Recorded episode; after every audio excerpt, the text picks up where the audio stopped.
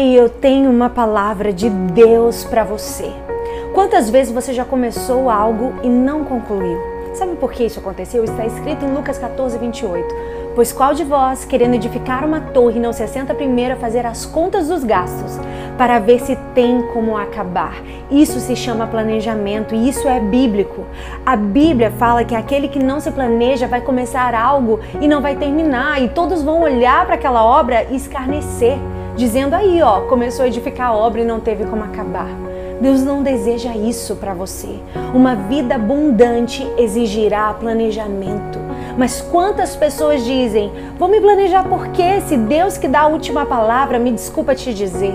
Isso é um comodismo e um vitimismo. Desculpa perfeita para os seus fracassos. Se você for para a palavra de Deus, ela vai te sacudir e te fazer sair da sua zona de conforto Pare de dar desculpas hoje e se posicione, porque o seu futuro depende do seu posicionamento. Nisso pensai.